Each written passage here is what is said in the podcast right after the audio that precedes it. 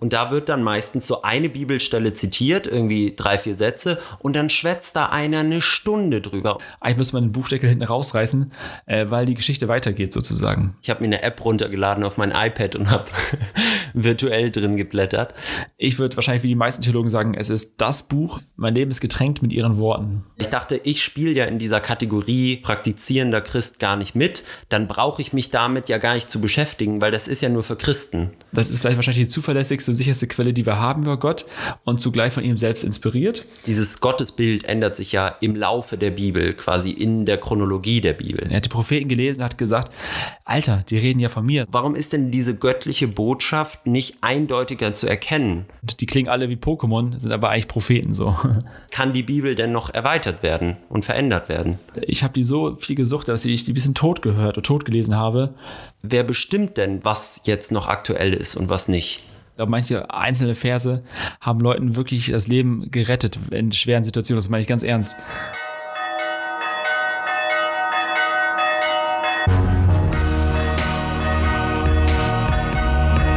Kater Unser. Begegnungen, die einen Sitzen haben. Moin und Servus. Alles Gute zum 13. Katertag. Ich bin Patrick, Theologe und stolzer Vater. Und ich bin Maxi, Journalist und Student in Dortmund. Und wir sprechen hier buchstäblich über Gott und die Welt, also über Glaubensfragen mit einem Blick von innen und einem Blick von außen. Und das alles wie immer im Namen des Katers. Herzlich willkommen. Patrick Junge, alles ja? fit? Ja, doch, alles fit. Ein bisschen müde, aber sonst würde ich sagen, glücklich, glücklich K.O., sagt man ja so, ne? Das bin ich gerade. Ja. Du? Ja, man muss auch sagen, wir sind gerade im dritten Versuch, weil wir irgendwie mega Internetprobleme oder ich besser gesagt mega Internetprobleme habe ähm, und wir sonst immer über FaceTime aufnehmen, sodass wir uns auch sehen. Und jetzt das erste Mal über Telefon, das gute alte Telefon. Aufnehmen, ne? Das ist so. Aber ich glaube, es läuft gut, Maxi. Ich bin zufrieden mit der Aufnahme bisher. Ja, wenigstens hören wir uns jetzt. Das reicht ja auch. Ist ja auch ganz gut, nicht immer deine, deine Visage sehen zu müssen, ne? Hör mir auf, das höre ich, hör ich von so vielen Leuten. ich trage die Brille auch nur, damit die Leute wissen, wo bei mir vorne ist. Ja. Nein, ist doch ein Späßchen. Bist doch, bist doch eine süße Maus. Apropos süße Maus. Äh, ich würde gerne mal wissen, was ist denn dein Kater der Woche? Der Kater der Woche. Mein Kater der Woche ist zum, zur Abwechslung mal was Schönes. Ähm, sonst ist es ja häufig was, was uns eher belastet und die äh, Woche über beschäftigt im negativen Sinne. Diese Woche bin ich ganz froh über das äh, schöne Wetter. Also bei uns in Dortmund scheint jetzt seit einigen Tagen mal die Sonne. Und das haben wir auch in meiner WG zum Anlass genommen, am letzten Wochenende mal unseren Balkon so ein bisschen fit zu machen und haben da uns zwei ähm, Sofas hingebaut aus Europaletten und noch einen Tisch dazu und das ist jetzt ganz entspannt. Da habe ich heute schon meinen Nachmittag in der Sonne genossen. Wir sparen uns jetzt mal alle Witze über Studenten oder Studierende und Paletten. Ich habe es von Maxi jetzt schon gerade dreimal gehört, diesen Satz. Also das ist jetzt, ich könnte ja überrascht schon, oh, das ist ja schön, Paletten. Aber ich bin ja ganz nüchtern, kaltseitig, ganz ehrlich, Maxi. Ja, so ist, ist auch völlig zu Recht. Gebe ich zu. Man tut halt, was man kann, ne? Und was man nicht kann, das lässt man dann am besten auch. Aber. Das musst du noch lernen, ja. Das musst du. ähm, ja, was, ist dein, was ist dein ja. äh, Kader der Woche, mein Lieber? Ich dachte, du fragst mich nie. So, mein Kater der Woche ist folgender. Äh, ich mache was Neues, Maxi, nicht wie die ersten drei Aufnahmen. Äh, meine Schwester ist hochschwanger, die kriegt Zwillinge. Und Ui. die habe ich heute gesehen, besucht, kurz quasi von Entbindung, so ein paar Wochen vorher. Ja, und das war wie, das ist schon so ein, so ein Ding, was nachfolgt, wo ich mich einfach mitfreue, mit Fieber sozusagen. Cool. Und froh bin, dass ich nicht die Geburt machen muss. äh, das ist so ein Ding. Dass du die Geburt machen musst. Wo ja, musst du also denn sonst die Geburt machen? Ja, also weder als äh, Mutter sozusagen noch als Arzt. Also das, ich glaube, es wird hinterher toll, aber sparen wir uns das Thema. Ich würde sagen, ich hatte letzte Woche ein Instagram Live-Gespräch, habe ich auch äh, Karte Unser ja beworben, mit Heino Falke, Astrophysiker und Christ über schwarze Löcher und so. Ja. Das war mega geil. Also ich bin kein Physiker und so, aber ich finde es irgendwie interessant. Und wenn ich abends mit Bilbo, unserem Hund, spazieren gehe, gucke ich wirklich oft gerne so Sternbilder im Himmel an und so. Und es war cool, dann mal echt äh, deepes Wissen zuzukriegen und über mit einem wirklichen Experten zu reden. Das war wirklich geil. So, das hängt noch nach, denke ich gerne nach und äh, ziehe mir sein Buch immer wieder mal phasenweise Stück für Stück rein, so wie ich lesen kann gerade zur Zeit. Das ist echt cool. Sehr schön. Und ähm, das ist ja nicht das einzige Buch, was du gerade liest oder regelmäßig liest. Wir wollen nämlich heute auch über ein Buch lesen, was ziemlich große Wellen geschlagen hat, könnte man sagen. Es ist das meistverkaufte Buch in der Menschheitsgeschichte. Harry Ähm, Potter und der Stein der Weisen. Harry Potter und Herr der Ringe und Star Wars. Nein, ähm, die Bibel. Wir sprechen heute über die Bibel und äh, wir haben schon viel drumrum gequatscht und viel natürlich auch über Inhalte der Bibel geredet. Wir wollen ja nicht nur über das Christentum reden, aber da du natürlich evangelischer Pastor und Theologe bist, ähm, bietet sich das jetzt gerade für den Anfang erstmal an, um so eine Basis zu haben. Und ähm, die Bibel ist ja auch so eine Art Basis des christlichen Glaubens. Deswegen äh, wollen wir vielleicht einfach mal entspannt reinstarten mit einem schönen Wort zum Kadertag, damit wir wissen, worum es geht hier. Das gute Wort zum Katertag. Folgendes hat Adolf Schlatter mal geschrieben. Ohne Bibel wird der evangelische Pfarrer zum Schwätzer und der katholische Priester zum Zauberer.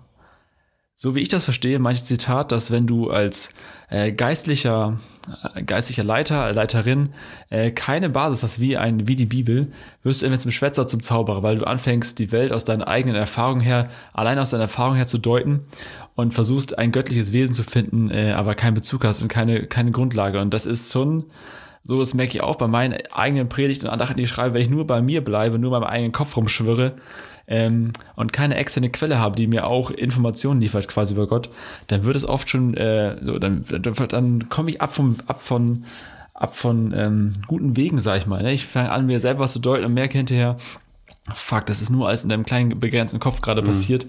Und ähm, es gibt viel mehr. Und die, die Zitat würde ja sagen, du brauchst irgendeine Richtschnur, irgendeinen Maßstab, an dem du dich orientieren kannst. Hast du das nicht, wirst du entweder zum Schwätzer, ne, wie ich gerade hier, mir rumeier als evangelischer Pfarrer sozusagen, oder du wirst zum Zauberer, weil du anfängst irgendwie Beschnuckus Pokus zu betreiben.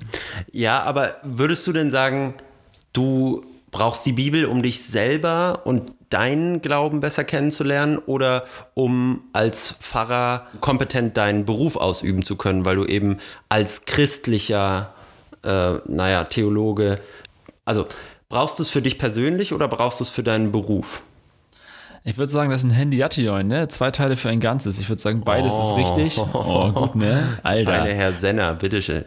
Da kann er was zitieren. Also, ich, ob ich das verstehe oder schreiben könnte, ist eine andere Sache. Sag nochmal dreimal Handy Adioin, Und was passiert dann? Dann siehst du mich im Spiegel. dann geht mein Internet vielleicht nach heute.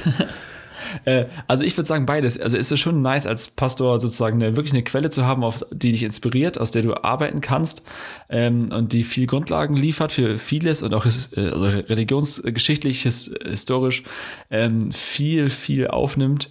Und ähm, das ist vielleicht wahrscheinlich die zuverlässigste und sicherste Quelle, die wir haben über Gott und zugleich von ihm selbst inspiriert, würde ich behaupten. Äh, und ich merke, ich als Patrick, mir tut es einfach gut, weil ich oft äh, weil ich merke, das ganze Universum ist in meinem Kopf, ist nur in meinem Kopf. Also mein Universum ist nur in meinem Kopf.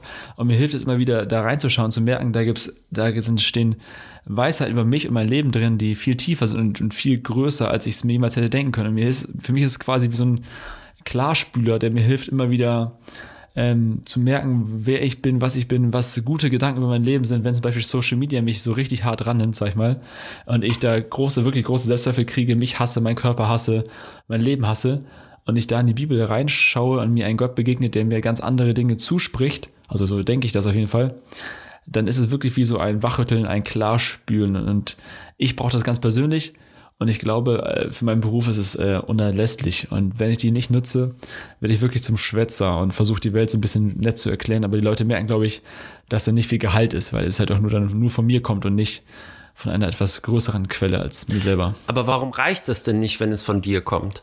Weißt du, also ich habe ja jetzt auch als Agnostiker kein Buch, auf das ich mich einzeln berufen könnte. Es gibt viele gute Bücher, die irgendwie ähm, unabhängig von Religion spannende Gedanken aufmachen und die wahnsinnig tiefgründig und ähm, intellektuell sind und mit denen ich ganz viel anfangen kann, wo ich ganz viel rausziehen kann.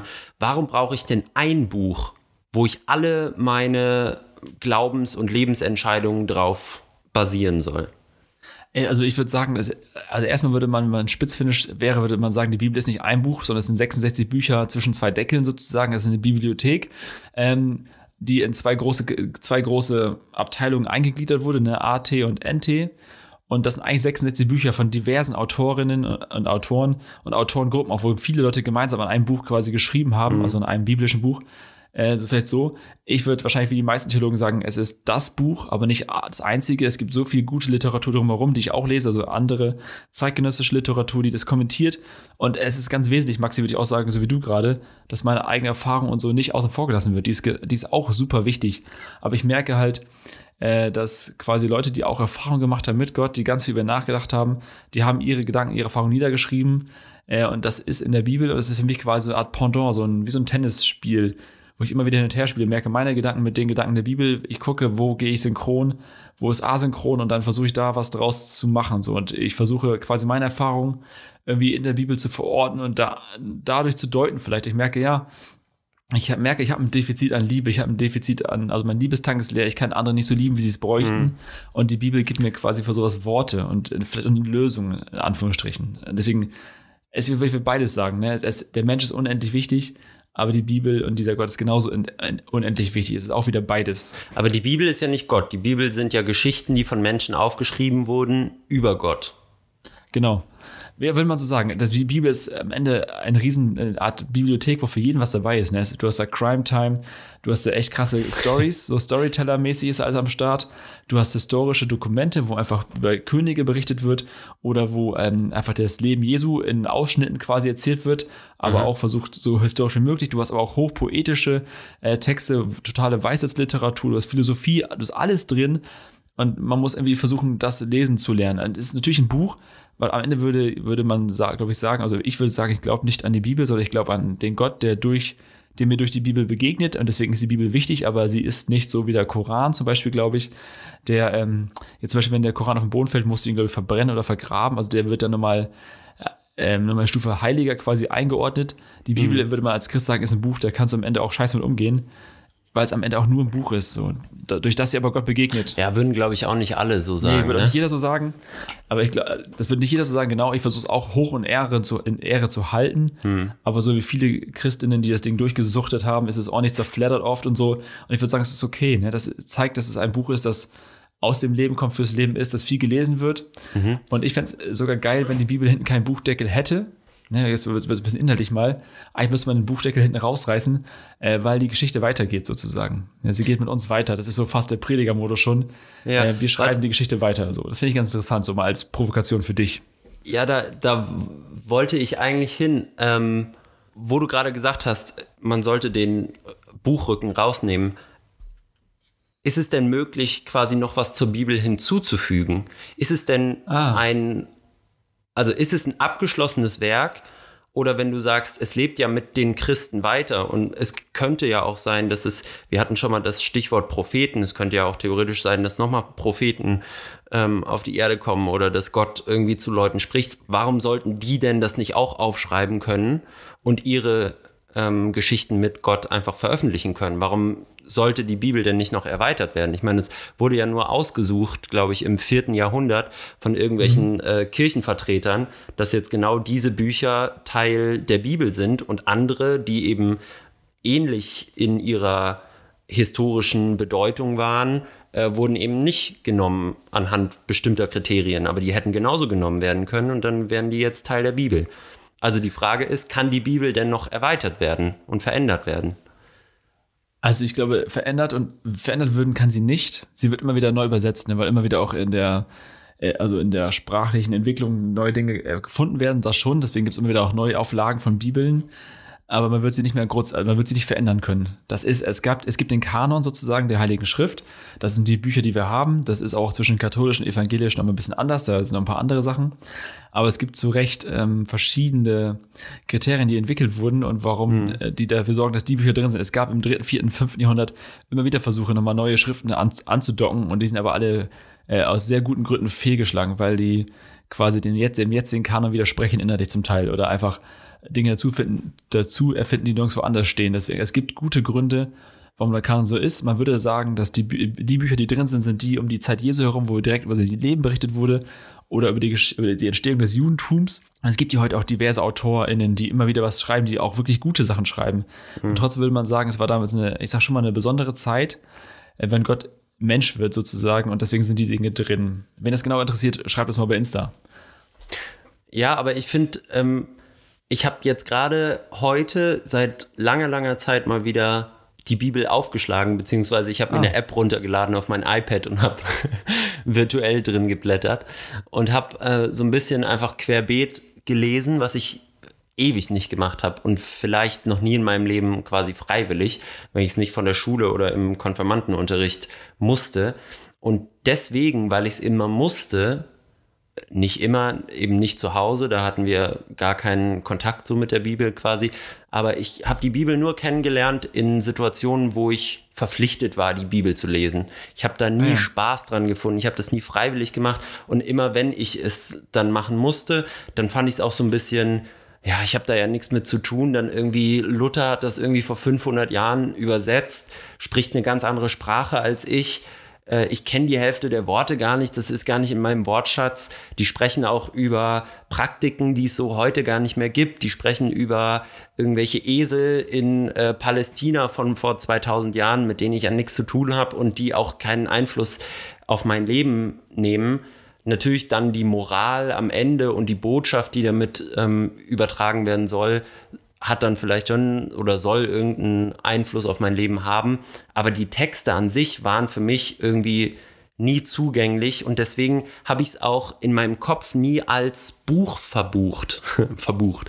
Ähm, also ich habe es nie als normales, in Anführungszeichen, Buch angesehen, wo sich irgendjemand hingesetzt hat und das eine Wort für, nach dem nächsten geschrieben hat und sozusagen, man hätte es ja auch ganz anders schreiben können, sondern irgendwie als so eine ganz eigene Kategorie, was es ja in gewisser Hinsicht auch war, aber deswegen, weil ich dachte, ich spiele ja in dieser Kategorie gläubiger Christ, praktizierender Christ gar nicht mit, dann brauche ich mich damit ja gar nicht zu beschäftigen, weil das ist ja nur für Christen. Aber das ist Ah ja. einfach ein, ein wahnsinnig ähm, literarisch hochwertiges und anspruchsvolles Buch ist, also wie andere Bücher, die man sich so in der Bibliothek kaufen kann, habe ich gar nicht so bedacht und das macht es für mich irgendwie auch leichter vom Zugang her, ehrlich gesagt. Ja, finde ich super. Also ist auch, also ich finde schon, dass erstmal sind es einfach historische Texte. Es gibt keine historischen Texte, die so gut belegt sind wie die Bibel. Also das ist, äh, man findet immer wieder Fragmente, ne? Man vergleicht die miteinander und versucht daraus einen Text zu machen, der mal so stand. Ja. Und das, ich glaube, das zweit, dritt, zweit oder drittbeste belegte Werk ist Platon, aber die Bibel ist äh, um ein hunderttausend oder hundertfaches, tausendfaches mehr besser belegt als Platon. Das heißt, wenn wir die Bibel in Frage stellen, müssen wir auch konsequent Platon und Homer und alle in Frage stellen. Das, Aber das da ist ist so, ja jetzt wieder das Problem, dass du jetzt die Bibel sagst. Eben hast du gesagt, die Genau. Bibel besteht aus 66, 66 Ja. Büchern. Ähm, und einige von diesen Büchern sind ja überhaupt nicht historisch.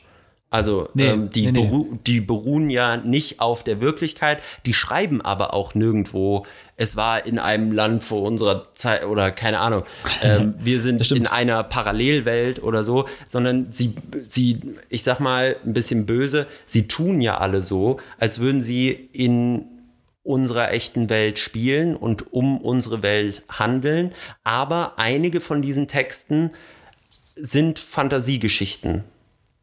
Zum Beispiel die, ähm, Also Jona und so meinst du, ne? Jona oder die Schöpfungsberichte und die, sowas. d- die Schöpfungsgeschichte, äh, genau, Jona, Ah, ja. vielleicht sogar sowas wie Hiob, wo der Teufel ganz, äh, ganz eigentümlich da eine Rolle spielt. Also so manche Sachen, die wahrscheinlich oder zumindest nicht nachzuweisen, so im Endeffekt nicht passiert sind. Das steht aber nirgendwo und das ist alles in einem Buch und dann sagst du oder sagen Theologen und gläubige Christen sagen, die Bibel ist ja historisch total korrekt. Nee, manche Teile eben. Und für mich sind Genau, die so nicht würd- klar genug sagen. auch abgegrenzt. Das ist so ein bisschen das Problem. Dass man sagt, so, von 1 bis 3 sind jetzt hier die historisch nachzuprüfenden Texte und Ah, ja. von 4 bis 5 sind die fiktionalen Texte. Und man kann sich ja immer raussuchen, was man will. Aber da muss man ja erstmal den Durchblick kriegen vorher. Ich glaube auch, da- das ist aber so ein Ding, also ich würde es unterschreiben wie du, ne? Das ist, deswegen, das ist, macht es nicht einfach, einen historischen Text zu lesen. Es gibt ja auch nicht so viele junge Menschen, die jetzt gerade parallel zu uns um halb, um acht, halb neun sitzen und sagen, komm, wir lesen mal spontan einen Text von Aristoteles und haben den sofort gerafft. Oder von Platon oder wem auch immer. Das ist ja nicht so. Und die Bibel ist auch ein historisches Dokument, das den Anspruch hat, schon den Anspruch hat, gelesen zu werden und auch verstanden werden zu wollen. Deswegen können es auch viele lesen. Und es bleibt aber trotzdem historisch, also es bleiben Dokumente, die sehr, sehr alt sind. Ich finde das wie du, und das würden viele, ich glaube, die äh, viele Theologen würden schon sagen, ne? also das, was du sagst, die Bibel an sich ist nicht ein eins zu eins historisches Werk, sondern es gibt in der Bibel gibt's Bücher, die historischen Anspruch haben, wie zum Beispiel Geschichtsbücher oder so, oder die äh, Biografien von Jesus. Und andere Bücher sind ganz klar Weisheitsliteratur oder sind äh, Geschichten oder sind einfach Erzählungen. Ja. Und ich glaube, das ist eher so ein Volksmythos oft, dass wir ähm, dass, dass es eine Volksfrömmigkeit gibt und Dinge einfach für wahrgenommen werden und äh, nicht genau überprüft werden. Ich glaube, man braucht Lesehilfen und Leseanleitung für dieses Buch. Mhm. Das will ich schon sagen. Und ich glaube, äh, du gehst mit einem aufgeklärten oder einem aufklärerischen Blick an so ein Buch ran, mhm. dass alles ähm, auf Historizität geprüft wird. Aber die Bibel hat damals, also als das Ding quasi komponiert wurde, also das waren ja viele einzelne, also waren alles 66 einzelne Bücher, sozusagen nur Schriften. Und im dritten, vierten Jahrhundert haben wir gesagt, wir machen ein Buch draus, die Bibel. Und die mhm. haben sich dann mal schon was bei der Reihenfolge gedacht. Es ist einfach die, das Alte Testament oder das, die hebräische Bibel, sagt man vielleicht besser, ist einfach die Geschichte des Volkes Israel. Die ist einfach so eher geordnet. Es fängt an mit der Schöpfung der Welt, über Abraham, die Entstehung des Volkes, ne? Du kennst ja Exodus, Gefangenschaft Ägypten und dann Israel. Das ist alles historisch und die Prophetenbücher sind dazwischen reingepackt und so, äh, weil das quasi chronologisch sinnvoll, äh, sinnvoll war, sozusagen. Mhm. Deswegen ist es nicht geordnet nach das erste Drittel sind nur historische Texte, dann kommen nur Poeten, sondern es ist, hat ein ganz anderes Ordnungssystem. Dann er, erklär dieses Ordnungssystem nochmal ganz kurz für Laien. Ähm, zumindest, wie steht das Alte Testament und das Neue? Beziehungsweise, wie steht das Neue Testament zum Alten Testament? Das ist oft schon die Krux mit der Sprache, wenn man anfängt mit alt und neu. Das alte klingt ja oft veraltet, aber so als, das ist nicht gemeint mit alt, sondern alt heißt nur das erste oder das frühere Testament. Und das Neue Testament heißt quasi, dass, das danach folgte. Das ist oft so ein Ding. Deswegen spricht, sagt man manchmal in, in der Theologie, wir sprechen von der hebräischen Bibel, weil das immer noch die aktuelle, das aktuelle Dokument und die aktuelle Bibel ist für die, für die Israeliten, so für die Juden. Ja, aber ich habe es schon auch manchmal gehört, dass Leute sagen, so mit dem Neuen Testament, also im Neuen Testament kommt dann ja erst Jesus vor, ne? Genau. Mit dem Neuen Testament, mit der Ankunft Jesu quasi in die Welt, wird ganz viel, was im Alten Testament gesagt wurde, so ein bisschen relativiert oder aufgehoben vielleicht sogar, weil es in einem ganz neuen Licht erscheint. Ja, vielleicht, ich würde sagen, neues Licht ist gut. Es wird viel schärfer. Also, also das ganze Alte, sehr viel im Alten Testament strahlt so auf Jesus hin und in Jesus wird einfach mal sichtbar und klar, warum es, was eigentlich gemeint war. Vielleicht so eher. Und wenn du fragst, wie es geordnet ist, dann wird man anfangen mit der Tora, ne? Fünf Bücher Mose kennt man ja, die Geschichte des Volkes. Mhm. Dann kommt ganz viele, dann kommt die Geschichte und man geht immer weiter. Das sind die, äh, die Schriften, das sind die Königebücher, wo erzählt wird, wie die Beziehung vom Volk Israel zu Gott war, warum die gescheitert waren, Exil, ganz viel Historizität. Auch in den Chronikenbüchern, wo einfach abgeordnet wird.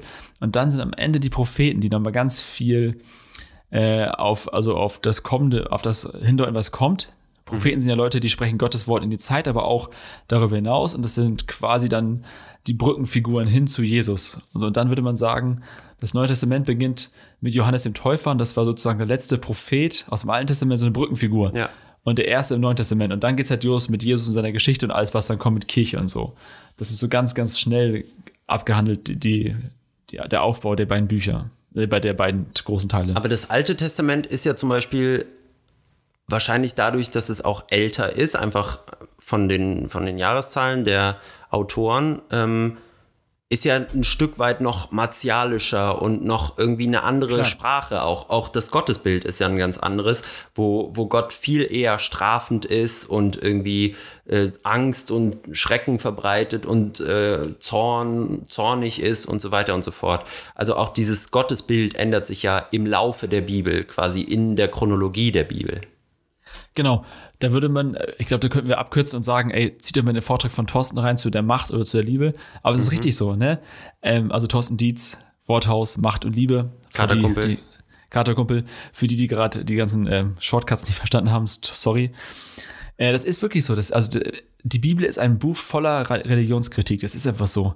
Und es wird immer wieder berichtet, wie sich das Bild von Gott entwickelt, wie es immer schärfer wird, sozusagen, wer Gott ist. Und in Jesus wird es quasi am Ende final sichtbar. Und das fing an, das, also äh, Anfang des Alten Testaments, dass die Israeliten davon ausgehen, es gibt viele Götter sozusagen. Und aber mhm. ihr Gott ist der Stärkere so. Und irgendwann kamen sie auf den Gedanken, es gibt doch nur einen Gott. Also es entwickelt sich, das kann man alles nachlesen, mhm. so, ne, für die also, Bibelentdecker. Man, man könnte sagen, um das kurz abzuschließen, Gott bleibt natürlich immer der gleiche oder war schon immer der gleiche nach christlicher Vorstellung.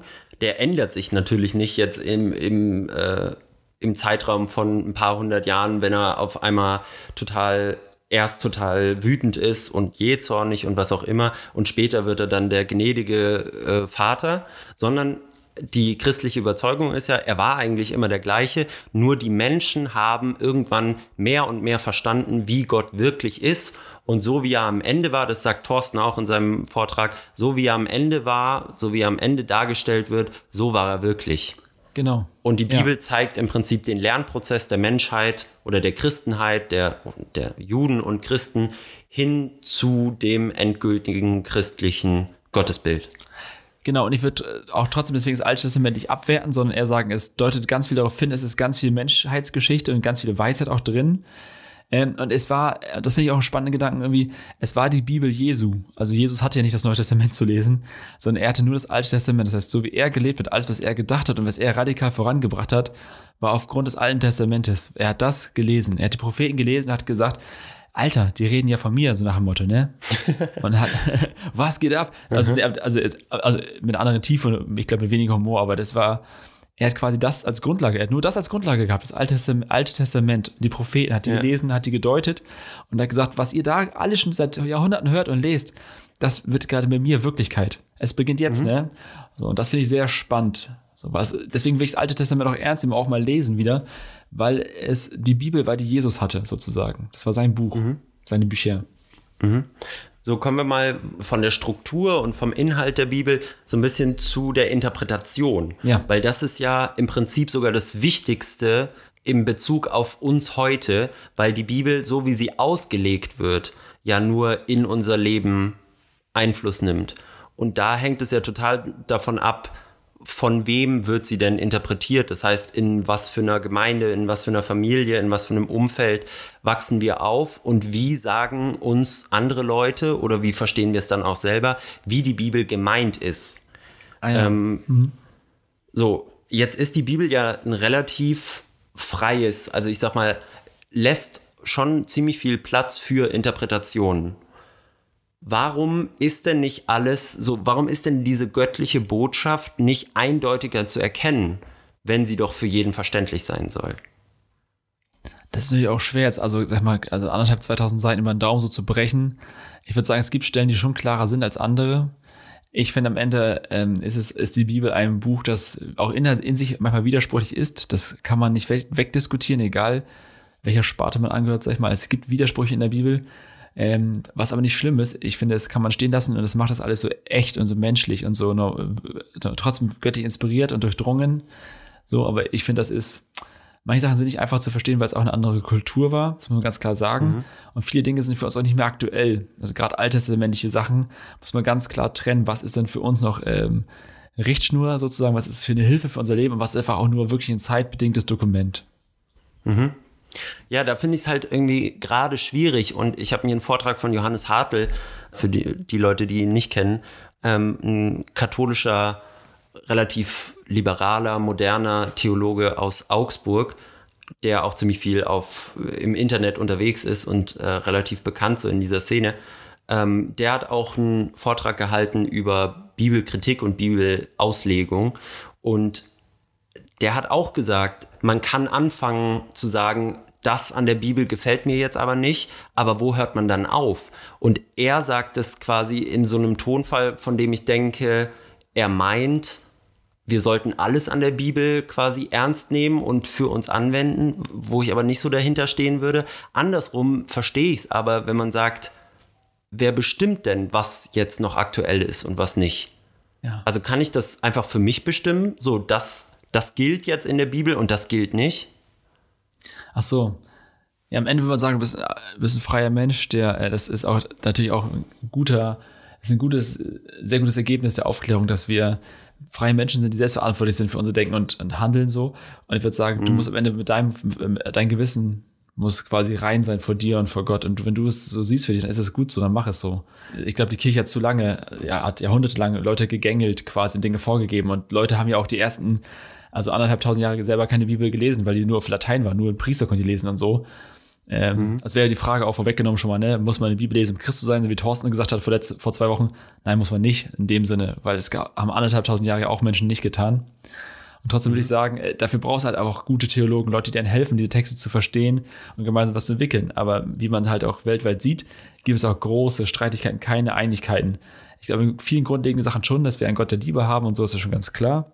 Und sonst, aber trotzdem gibt es ja so, so viele Kirchen, die zeigen, also ne, die Vielfalt der Kirchen zeigt ja, dass vieles nicht so eindeutig ist. Sonst gäbe es ja nur eine Kirche, die eine Lehrmeinung hätte. Aber es ist ja so diffus und so viele Leute diskutieren über die Themen, dass ich schon sagen würde, ja, das ist gar nicht so einfach. Man braucht Hilfe, man braucht Leute, an denen man sich orientieren kann.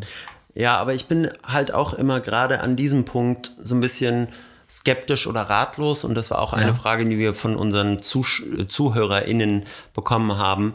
Ich habe manchmal das Gefühl, Christen picken sich manche Stellen aus der Bibel raus und da sogar Wort für Wort. Und da werden ja, ah, ja, Abhandlungen und Doktorarbeiten über einzelne Sätze geschrieben. Es ist wirklich so. Es ist wirklich so, ja. Auch in Predigten. Ne? Also jeder von uns hat wahrscheinlich schon mal irgendwie eine Form von Gottesdienst oder Predigt gehört. Und da wird dann meistens so eine Bibelstelle zitiert, irgendwie drei, vier Sätze. Und dann schwätzt da einer eine Stunde drüber. Und dann geht es genau darum, ah, und Jesus Jesus sah ihn. Ja, und was heißt jetzt sehen? Er hat in ihn reingeguckt und keine Ahnung was. Da wird jedes Wort auf die Goldwaage gelegt, obwohl es natürlich einerseits durch Übersetzung, so das ist nochmal ein anderes Thema, aber auch, es ist, es ist ja wie gesagt nicht das Wort Gottes, sondern es haben Menschen aufgeschrieben und die hätten auch ein anderes Wort benutzen können.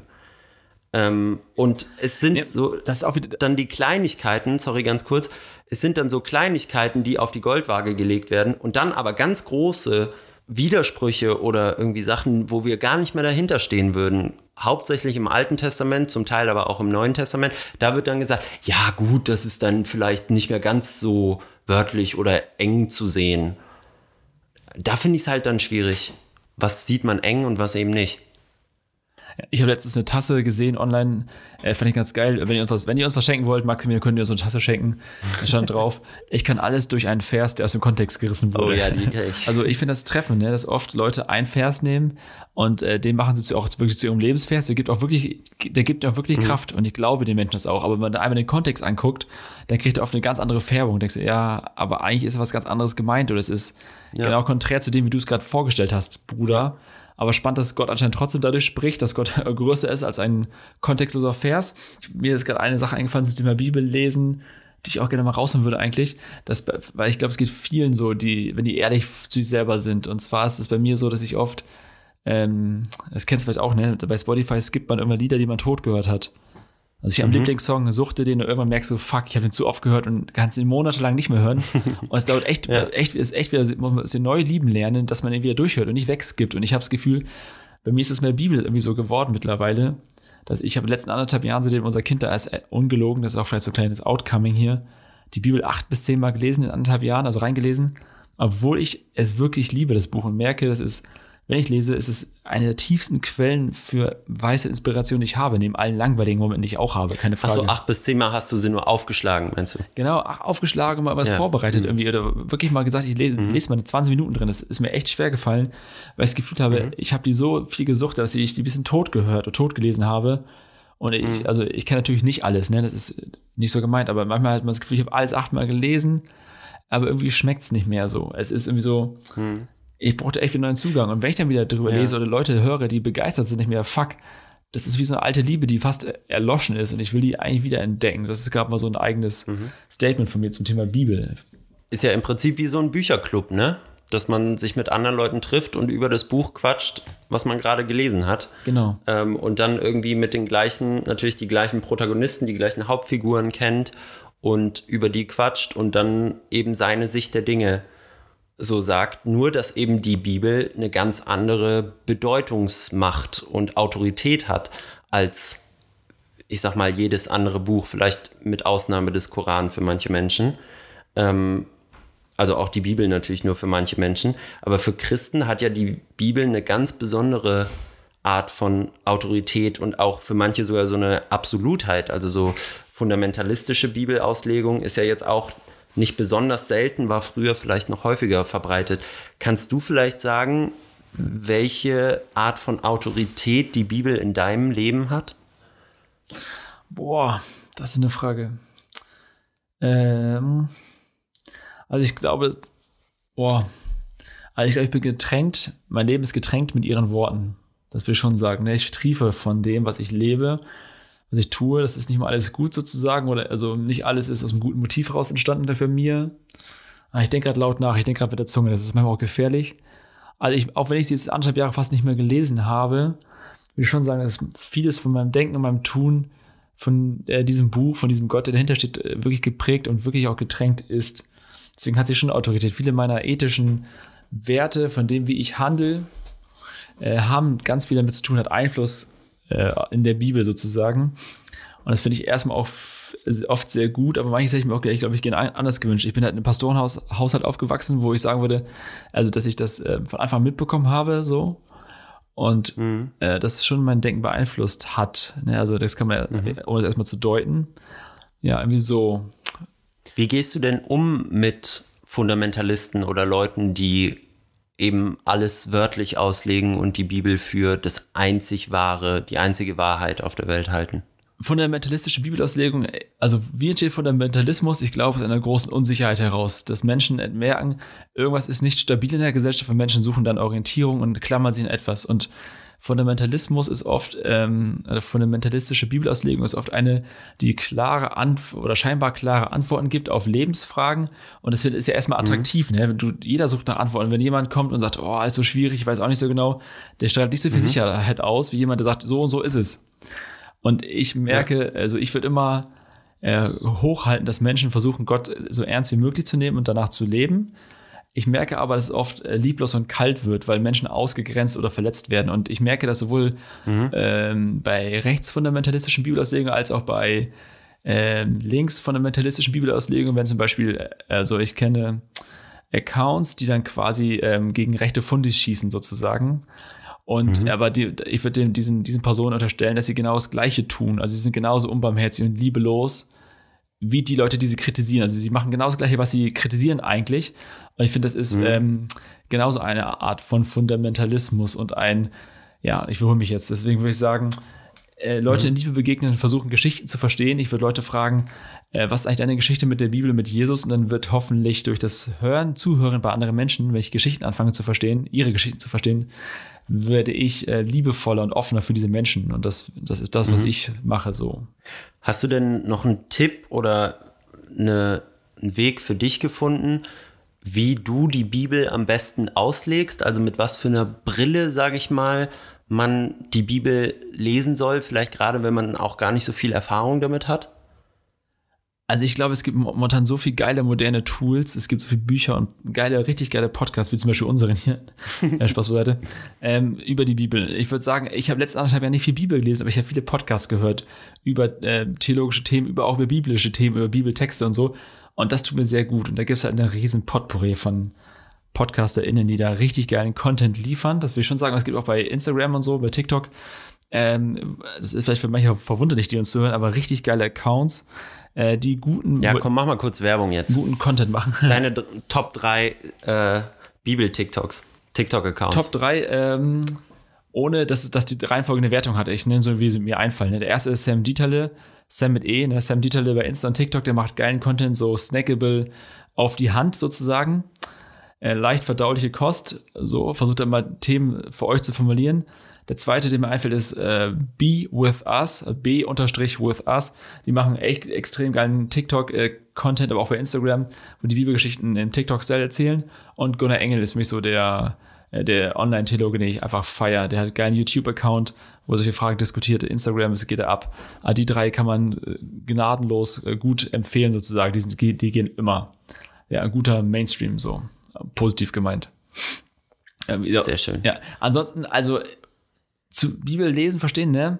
Ich würde sagen, alttestamentlich muss man gucken, was sind, ähm, was, waren, was sind Texte oder was sind auch äh, Verse, die damals für den Kult oder für, die, für das Königtum interessant waren.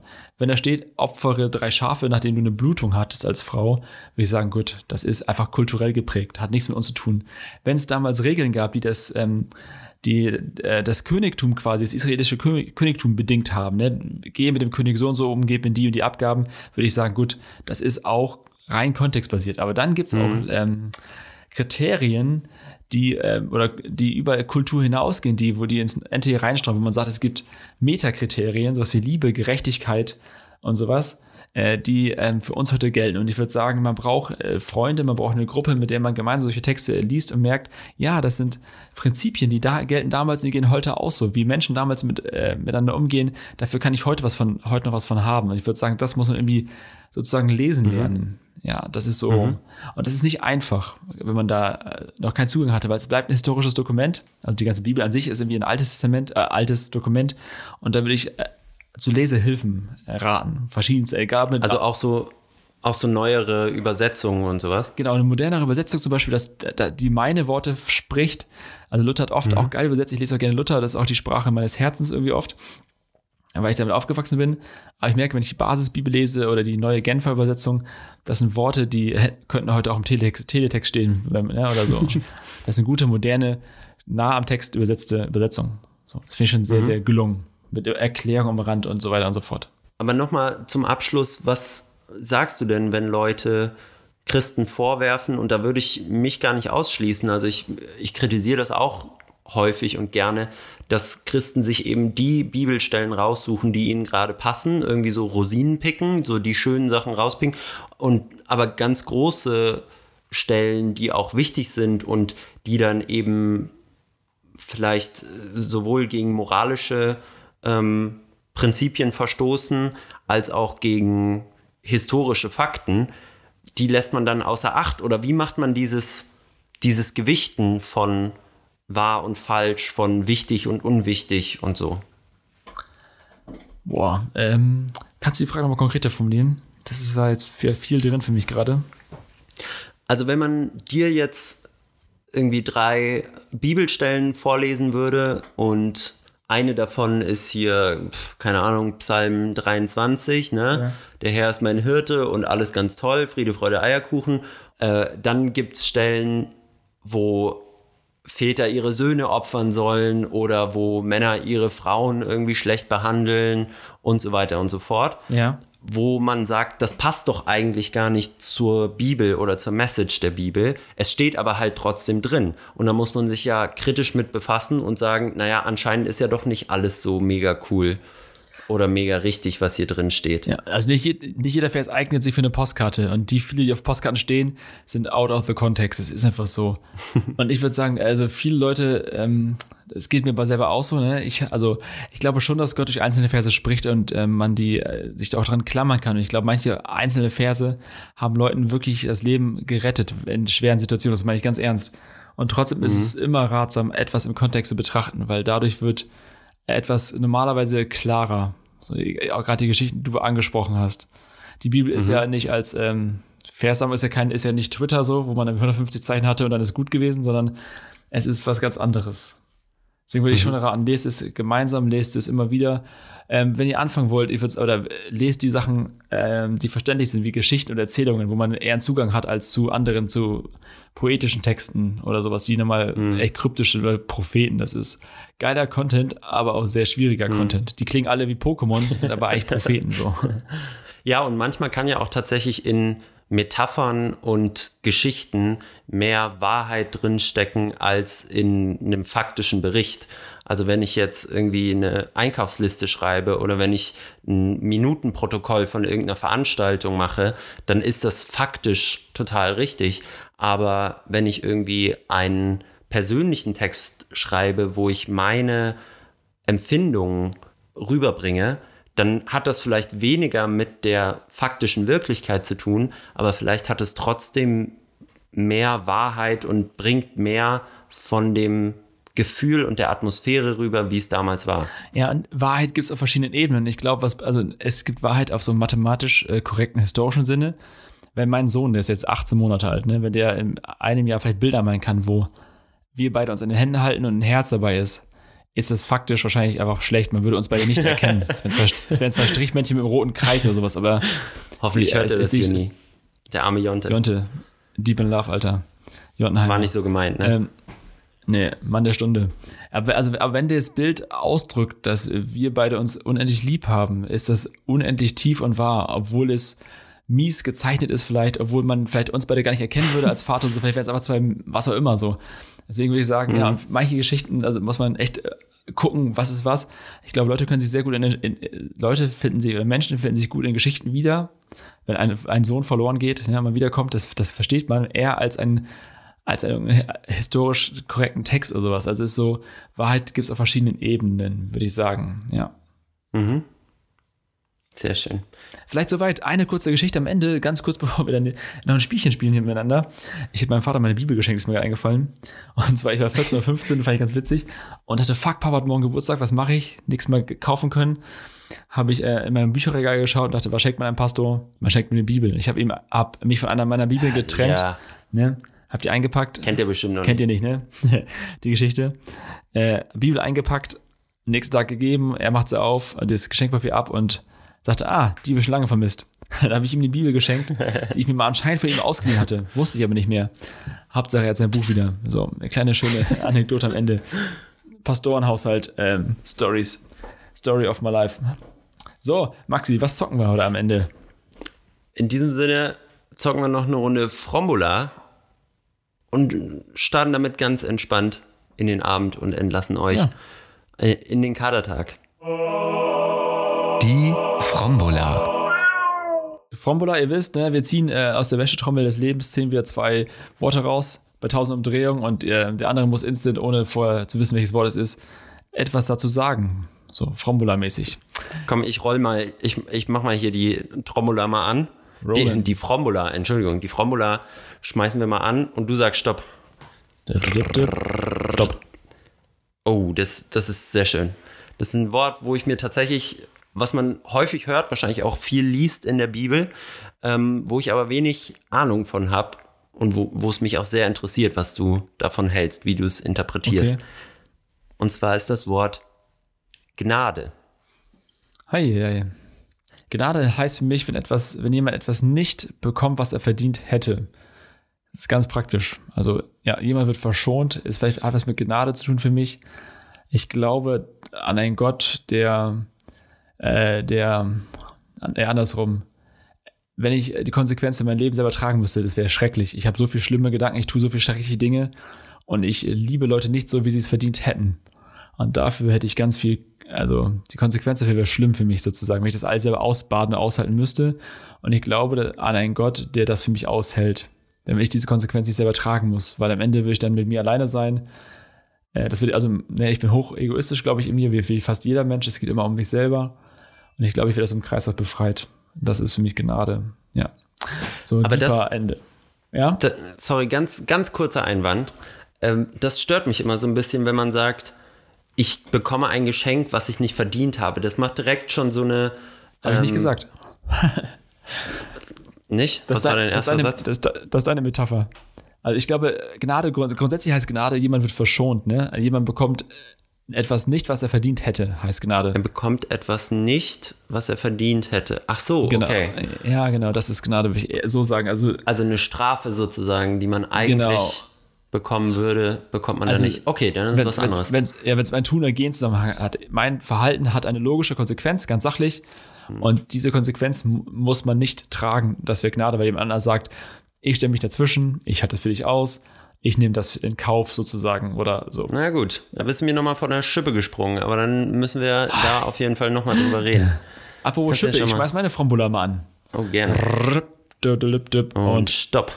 Stoppi, stoppi. Äh, ein Wort, das mir gerade entgegensprang, ist das Wort Nachfolge. Nachfolge? Ja, jetzt will ich mal hören. Wow. Äh, da muss ich zuerst an Erbschaft denken, tatsächlich ganz ähm, traurig und rational, äh, weil wir da tatsächlich seit dem Tod meiner Mama natürlich immer mal wieder so äh, Gedanken und Gespräche haben, was, was Erbe angeht. Ähm, und auch mein Papa ist ja auch nicht mehr der Allerjüngste und ähm, ist ja, hat ja eine Firma und da geht es auch ab und zu drum, wieso ähm, so ein Menschenleben, was das alles so mit sich bringt und wie man damit umgeht, was ein anderer Mensch erschaffen hat in seinem Leben. Und es ist schon eine Menge. So, es ist schon auch einfach ein Wert an sich, dass mein Papa oder meine Eltern zusammen, die haben gemeinsam eine Firma gegründet, dass die das aufgebaut haben in ihrem Leben und dass die quasi wollen, dass das erhalten bleibt, weil es ihr Ding ist und weil es ihr, ihr Herzblut da drin steckt und ihr Blut, Schweiß und Tränen da drin stecken. Und ja, da ist es mir auch wichtig, dass das irgendwie erhalten bleibt und dass diese Nachfolge irgendwie in geordneten Bahnen ähm, vor sich geht und nicht einfach zerstört wird irgendwie. Spannend, spannend, spannend, ne? was bei Menschen anspringt, wenn es um, das, um, um, Worte geht, mit Nachfolger und so. Ja, aber geil. Äh, vielleicht ist es persönlich eine schöne Karteende, mit dem wir euch entlassen. Uns hilft es wirklich, wenn ihr uns äh, einfach die drei Sekunden gönnt und äh, bei Apple Podcasts oder wo auch immer äh, ein paar Sterne hinterlasst und einen kurzen Kommentar. Das ist, äh, wenn ihr sagt, der Inhalt ist gut, der tut euch gut und könnt anderen gut tun, dann ist, hilft uns eine Bewertung vielleicht so rum. Ne? So, Auf jeden bei, Fall. bei Podcasts, wo auch immer ihr seid. Ansonsten ähm, folgt uns auf Insta, ihr Streuner, Streunerin und äh, kommentiert uns gerne. Ja, wir freuen uns, mit euch zu diskutieren über Insta und wo auch immer. Auf jeden Fall. Liken, teilen, weitermachen ist unser Motto. Äh, und immer schön durstig bleiben, Freunde. Haut rein. Tschüssi. Das war schön synchron.